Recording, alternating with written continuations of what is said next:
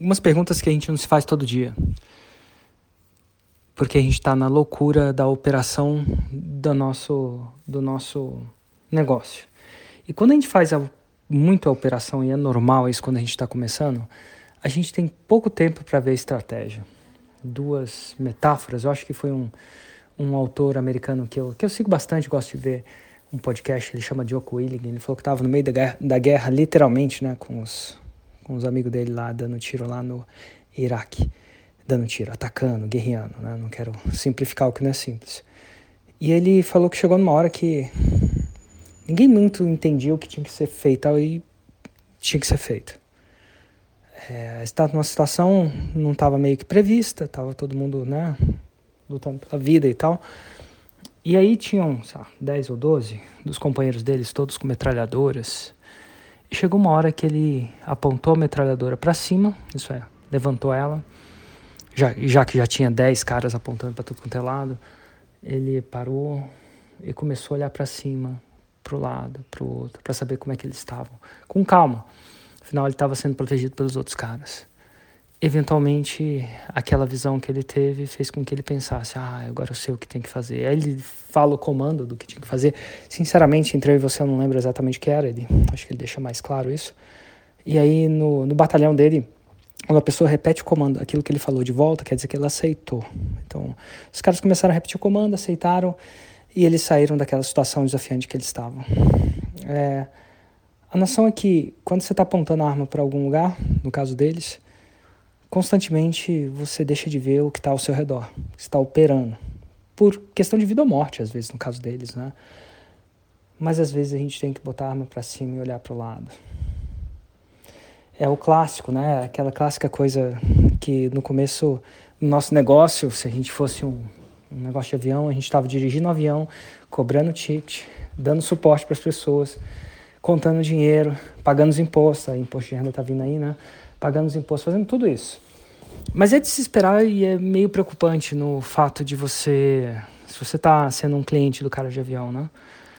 É, perdão, cliente de uma de uma companhia aérea. E aí você vê o próprio piloto te servindo um cafezinho, você vai pensar, cara, se o piloto está servindo um cafezinho, quem que está dirigindo o avião? E a verdade é que o mundo não é perfeito. A gente é o, no começo principalmente, a gente é o piloto servindo cafezinho. Mas de vez em quando a gente tem que parar para ser o piloto de avião. E o piloto de avião vai fazer perguntas assim: cara, o que, que eu tenho que fazer com menos esforço possível para ter um maior resultado possível? Às vezes é uma modificação na sua oferta, às vezes é uma modificação na sua precificação, às vezes é a criação de um produto novo, às vezes é a eliminação de um produto, às vezes é a contratação de alguém, às vezes é a demissão de alguém. Mas assim, não se esquece, você que está aí servindo cafezinho e trocando o pneu do avião, que avião tem pneu e abastecendo o avião, e contando o dinheiro do avião, e fazendo a declaração de imposto de renda do avião, não se esquece de, por mais que isso seja estranho ou intenso, de parar.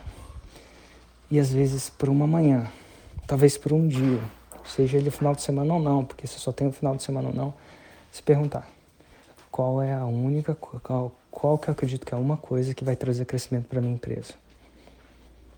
Qual é a campanha? qual que é o lançamento, qual que é a campanha que eu tenho que matar, qual que é a campanha que eu tenho que é, acrescentar, o produto que eu tenho que matar, né? eliminar, qual produto que eu tenho que acrescentar, o que, que eu tenho que colocar na oferta. E assim, quando você fizer essa pergunta, dica para você, a resposta nunca, pelo menos para mim, nunca vem a óbvia, ah, faço pergunta, vem a resposta, não. A resposta vem do constante perguntar, de você perguntar isso toda vez por semana. Eventualmente, depois de uma, duas semanas, coisas virão. Porque o que, que acontece? Às vezes, pelo menos o meu cérebro funciona assim, ele, ele tem muita coisa ali. E muita coisa não está conectada. Eventualmente, se você continuar fazendo as perguntas certas para ele, eventualmente, uma hora ou outra, quando você menos perguntar e menos esperar, a resposta vem. E aí, questão de competência para implementar. Fica a dica.